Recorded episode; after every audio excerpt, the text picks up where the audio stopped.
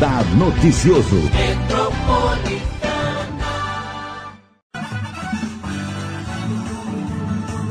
E agora o nosso convidado especial de hoje, Dr. Luiz Botti, ele que é o coordenador do CRESAMU, hoje para falarmos mais sobre saúde, coordenador médico do consórcio regional do Serviço de Atendimento Móvel, Atendimento Móvel de Urgência, o CRESAMU, Dr. Luiz Botti, vai comentar o balanço dos últimos cinco meses dos serviços do consórcio durante essa pandemia do novo coronavírus, explicando quais as orientações para a utilização do serviço durante essa crise da Covid-19. E é claro né, que esse consórcio regional de saúde atende não só Mogi, mas também Arujá, Salesópolis, Biritiba Mirim, Guararema e Santa Isabel. E gerencia o SAMU 192 regional. Bom dia, doutor Luiz Botti, é um prazer recebê-lo. Bom dia, Marilei. É um prazer enorme mais uma vez estar aqui. Muito obrigado pelo convite. Gostaria de deixar meus sentimentos para a familiar da, do, do, nosso prefeito aí de Santa, Santa Branca, seu Celso. E bom dia a todos os ouvintes aí. Vamos falar um pouquinho aí sobre SAMU mais uma vez. Vamos falar sobre SAMU e saúde, né? Que está interligado, né? Tudo, tudo ligado, tudo ligado. Tudo ligado, porque quando a gente passa mal, a gente lembra do quê? Do SAMU, né? Então a gente liga no 92 para pedir ajuda. Não é verdade? É verdade, é verdade. Eu queria deixar até uma informação aqui, Marilei, falando do, do, do, prefeito que faleceu em casa, talvez até por um atendimento, e infelizmente deve ter sido uma morte fulminante, não teria muito o que fazer. É quase de arritmia, né? Isso. É difícil de tratar, é pela urgência e tudo mais, e não tem muito solução, né? Infelizmente. Mas eu queria deixar um relato aqui que uh, em 2000 e 2002, 2004 aproximadamente, quando começou a surgir o SAMU, tiveram vários estudos que uh, aumentava em até 25% a chance de sobrevida dos pacientes com atendimento do SAMU.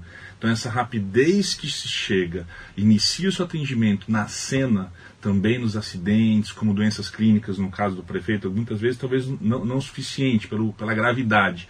Mas se houver uma chance, o SAMU ajuda bastante. Então, aumenta em 25% a chance de sobrevida dos pacientes. Até esse, esse, paciente sair da casa dele, ser deslocado até um hospital por meios próprios, o SAMU chegando, iniciando o atendimento, que nós chamamos de pré-hospitalar, melhora, aumenta em 25%. Então isso é muito interessante. Quando que eu devo chamar o SAMU, Dr. Botti?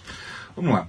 Uh, o SAMU sempre é chamado pelo número 192, a gente tem que deixar muito bem claro, 192, 193 é para o, Co o COBOM, os bombeiros, 190 para a segurança, que é a polícia militar. Né?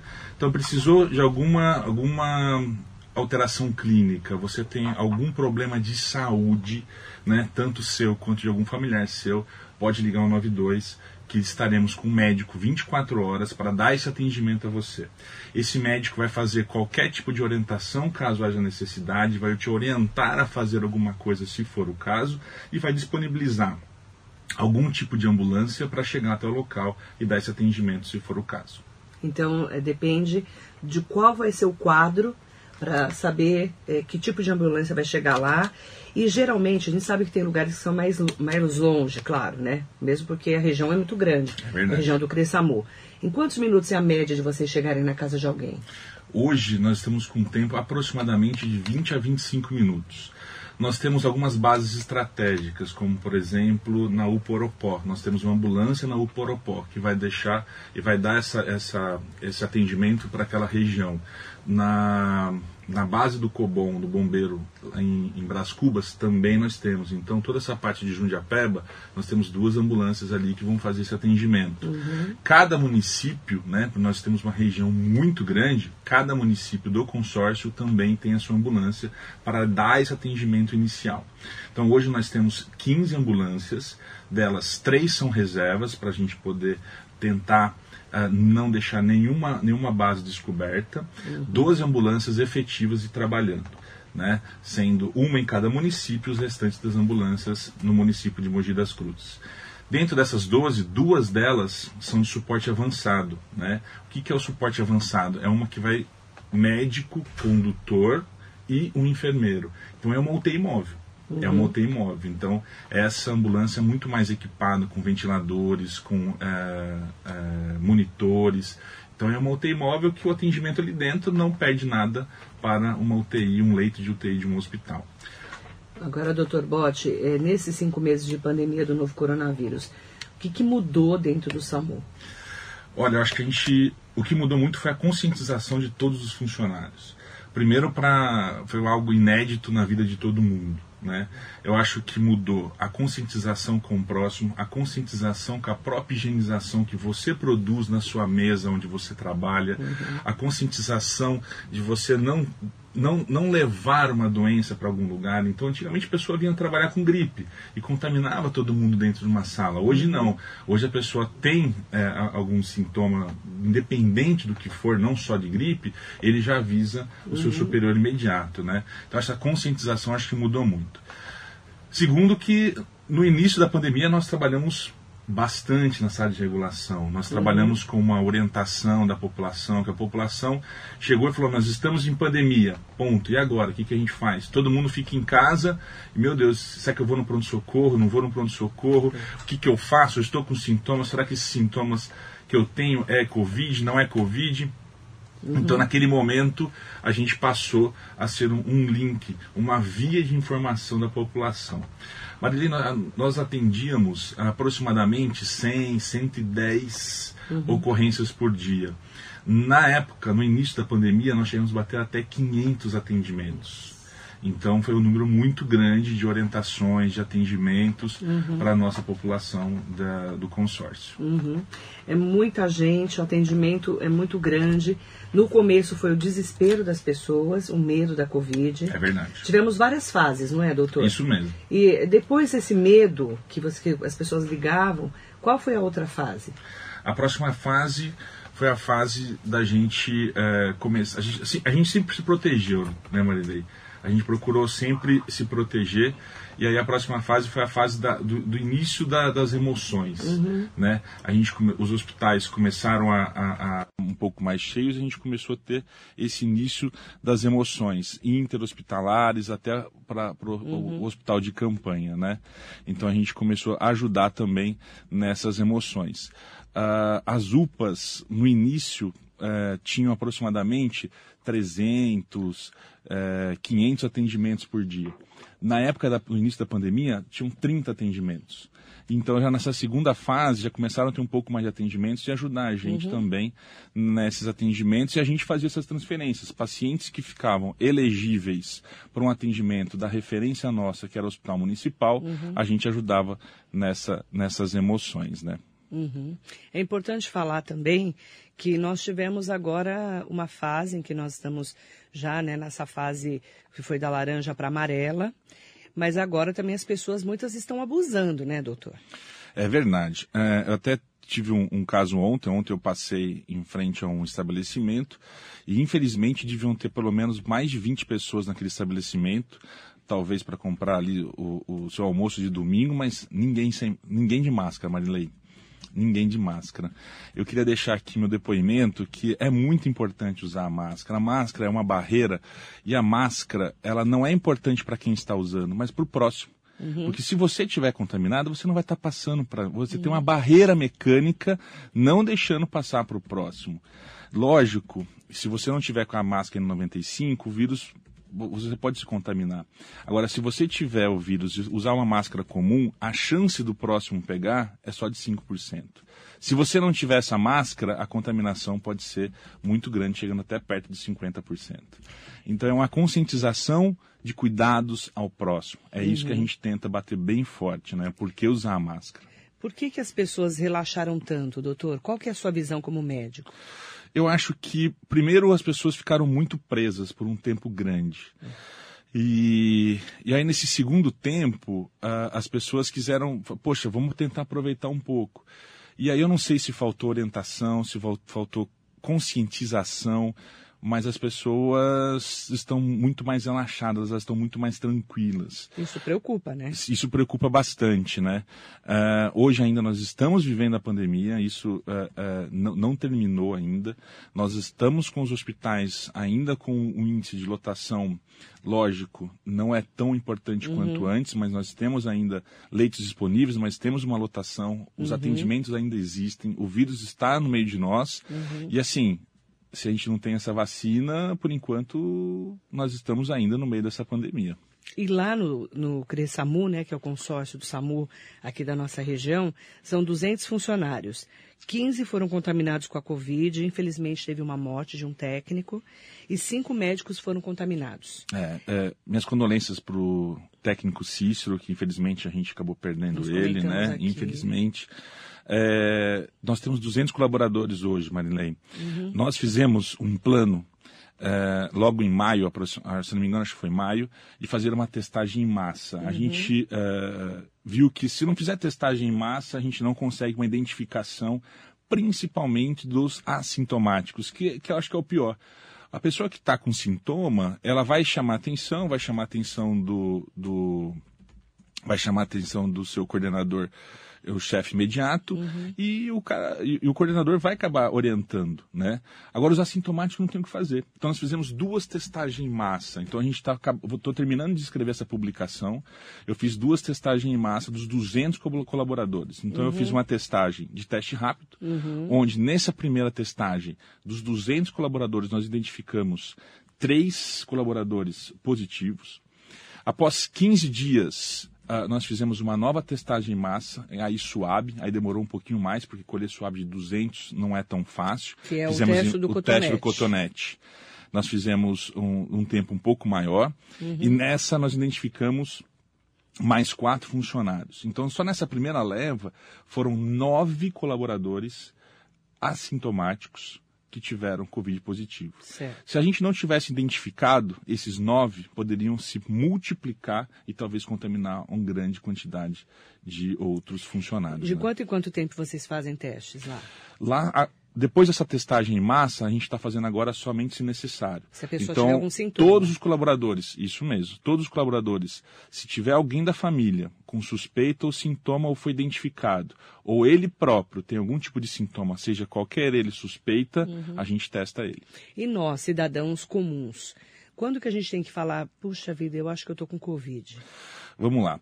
Uh, hoje se sabe que é, é, bem diversificado e já sabe sintomas, que né? os sintomas, é, cada estranhos. um apresenta de alguma, alguma forma. Uhum. Eu já vi pessoas só com dor de cabeça, só com dor abdominal. Mas eu acho que o mais típico são sintomas gripais típicos, que é aquela, aquele paciente que tem aquela a rinorreia, aquele paciente que tem aquela sensação, coriza, é, coriza aquela sensação de que está com, com, a face pesada, uh, rouquidão, uh, uh, gripe, espirros, né? tosse, e aí sim é os sintomas um pouco mais graves, que é aquela falta de ar importante, né, já com uma sensação até de desmaio. E aí eu procuro quem? Aí o ideal Hoje é ligar o 92, se você não tem, não tem condições de se locomover até um pronto-socorro, ou até mesmo procurar uma UPA. Hoje as UPAs estão capacitadas para fazer esse atendimento. Tá. Ou se eu estiver passando muito mal, ligo no 92. Com certeza. Explico para o atendente, falo, Isso. olha, eu não estou bem, e eu preciso de atendimento. Isso. Eu queria esclarecer o atendimento do SAMU aqui, então, Marilei, por favor. Vamos lá. É, quando a pessoa liga o 92, de cara vai cair com uma TARM, que é a nossa técnica de regulação médica. Então ela vai fazer algumas perguntas que são importantes para a gente. São perguntas simples, mas é muito importantes. Primeiro. Para entender o que está acontecendo. Isso. Na verdade, para a gente tentar não perder esse link com esse, com esse paciente. É. Ela vai perguntar o nome, se puder, senão vai ser um desconhecido. E duas perguntas muito interessantes, que é o endereço que a gente precisa para chegar, senão a gente não consegue chegar no local, e o telefone. Caso caia a ligação, nós fazemos a ligação para tentar isso, fazer uma nova contactação. Uh, geralmente, o nosso tempo de time que nós falamos é de um minuto e meio aproximadamente, então é rápido. Eu entendo que para quem está passando mal, um minuto e meio parece uma eternidade. Verdade. Né? Mas é o, é o tempo necessário, aproximadamente, que a gente precisa para ter as informações necessárias. Uhum. E ela vai fazer algumas pequenas perguntas do que está acontecendo. Ah, eu estou com sinal gripal e pode ser Covid. Pronto.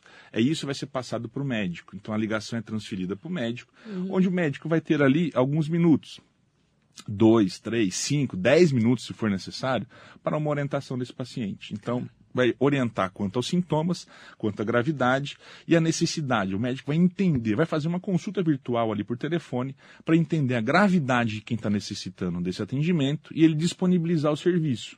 Qual o serviço?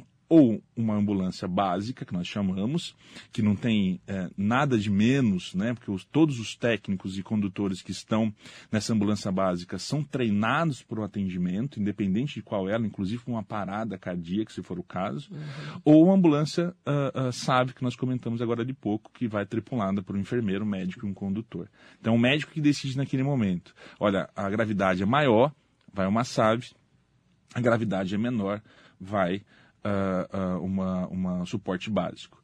Desse momento é passado para os nossos radiooperadores, que são os administradores de, de, fluxo de ambulância, onde, eles, onde a ambulância vai estar. E eles vão decidir o local e a ambulância mais próxima para ser liberada. E aí nós temos. Dependendo o... da cidade, do bairro. Isso, já tem tudo tá planilhado. Está tudo planilhado já. Nós temos um mapa da nossa região certo. e todas as ambulâncias têm uh, eh, GPS. Então nós sabemos no momento, instantâneo, onde estão cada uma, para poder disponibilizar mais rapidamente esse atendimento.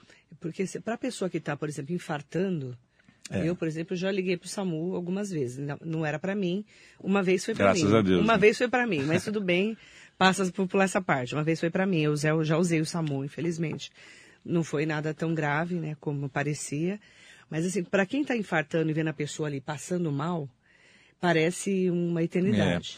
É, é, hoje a gente tem que uh, uh, entender um pouquinho.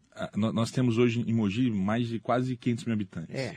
Nós temos sete ambulâncias em Mogi para dar esse atendimento. Quando há necessidade, a gente traz de outro município, se for o caso, por, pela, por, cidade. pela cidade inteira.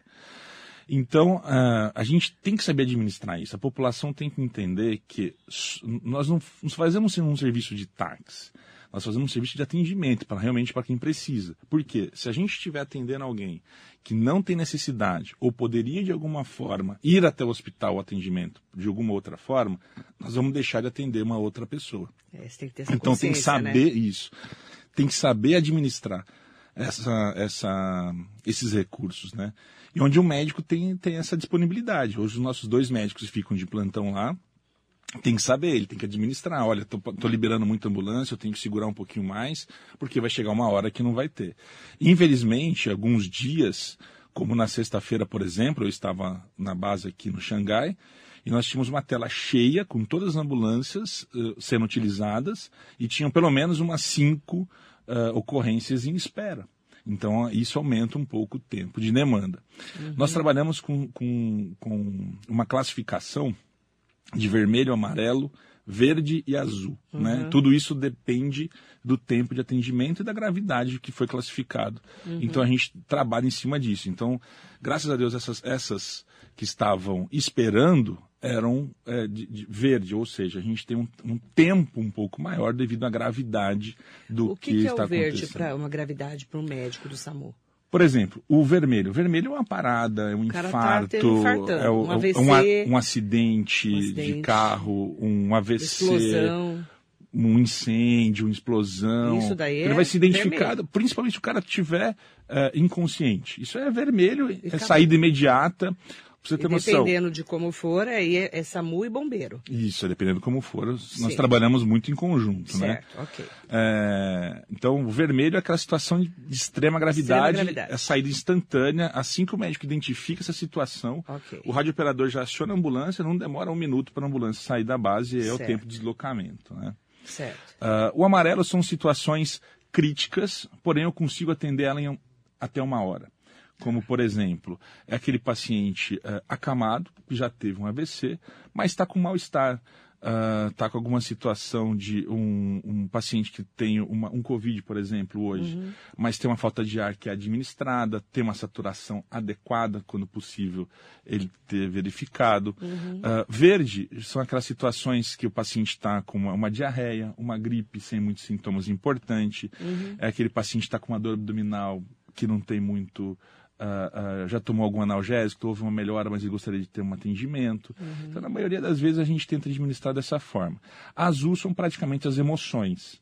Né? São remoções interhospitalares uhum. ou de, de, unidades de menos atendimento, como uma UPA, uma UBS, e nós levamos para os hospitais de referência, que hoje nós somos, temos o Hospital Municipal, o Luzia de Pinho Melo e a Santa Casa de Mogi.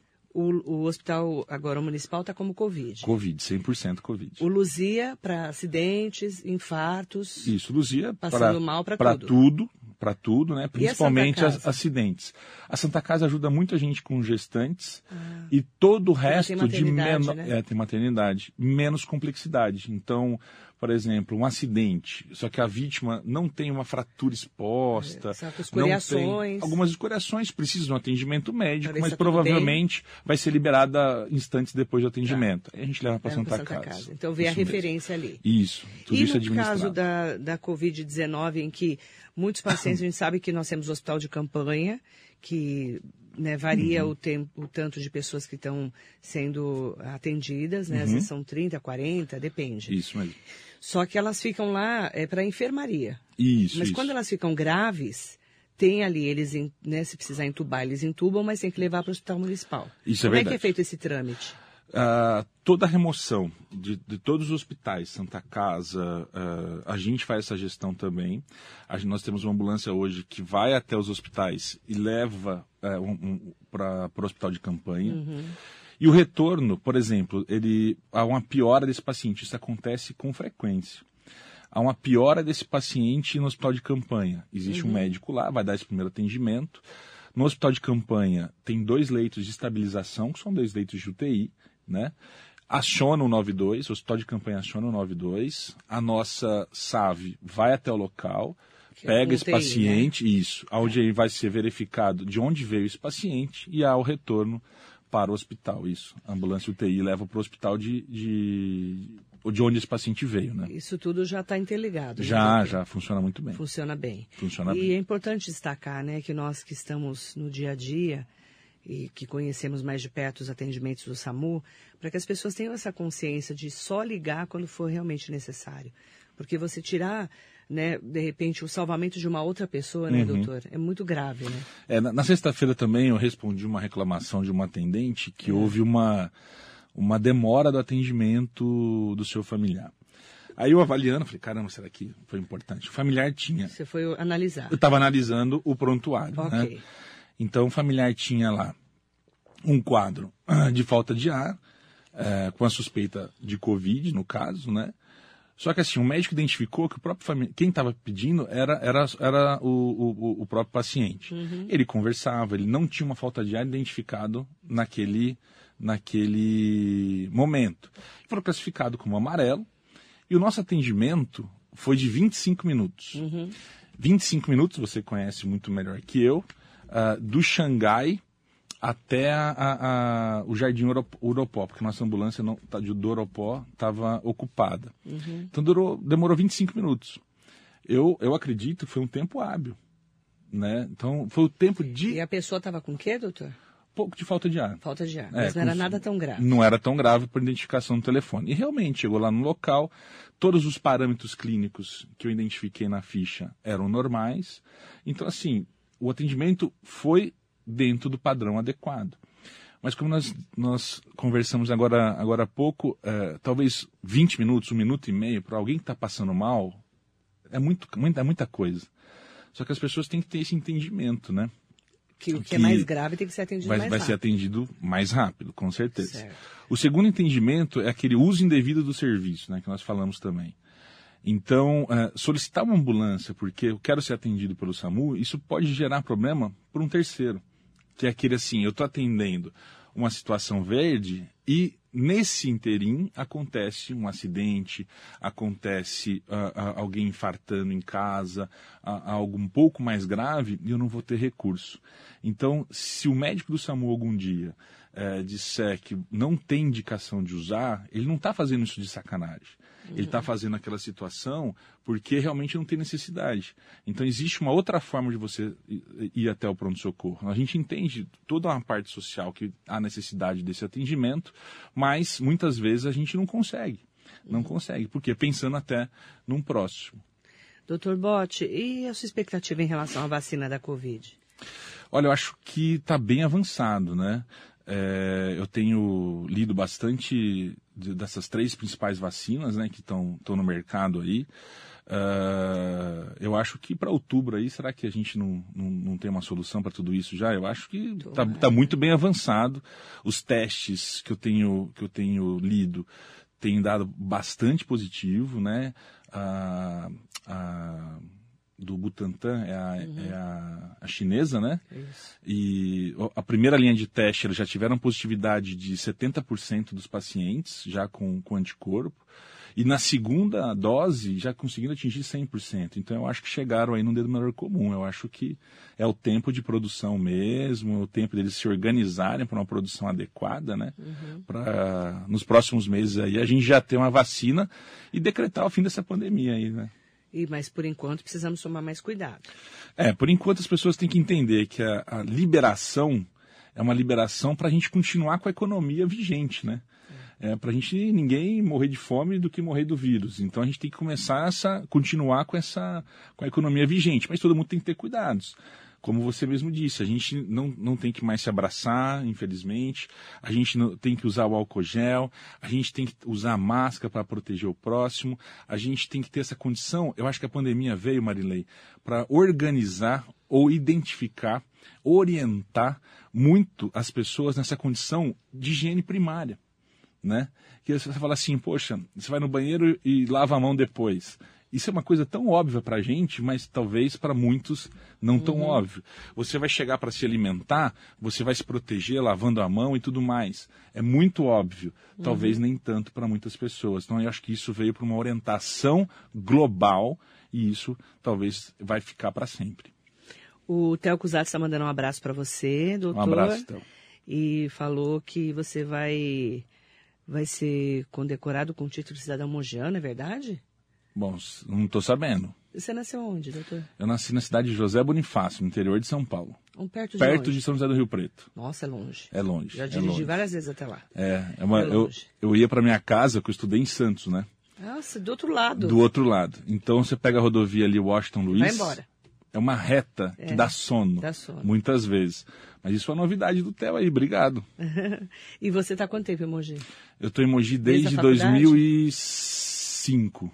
Desde a Seis. faculdade? É, desde a faculdade. Aí ficou direto. Aí fiquei direto. Eu terminei a faculdade em Santos, vim para Mogi para fazer especialização né, em cirurgia e já conheci minha esposa em Santos, que já era mogiana também, Que é a Marissa. que é a Marissa.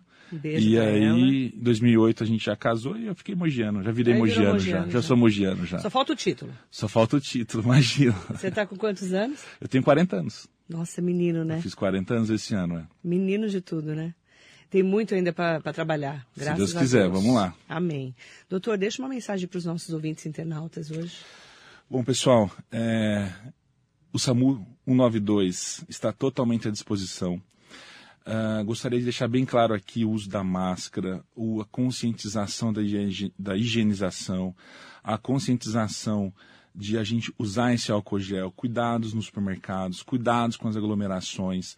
Nós estamos num novo normal que todo mundo já fala.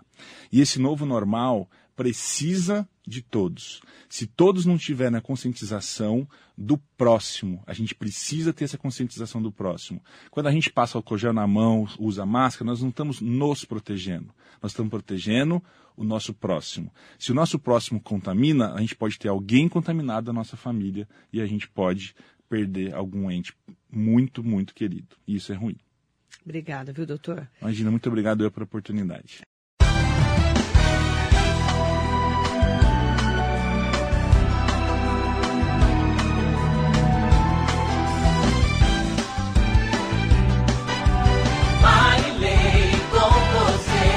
Radar Noticioso.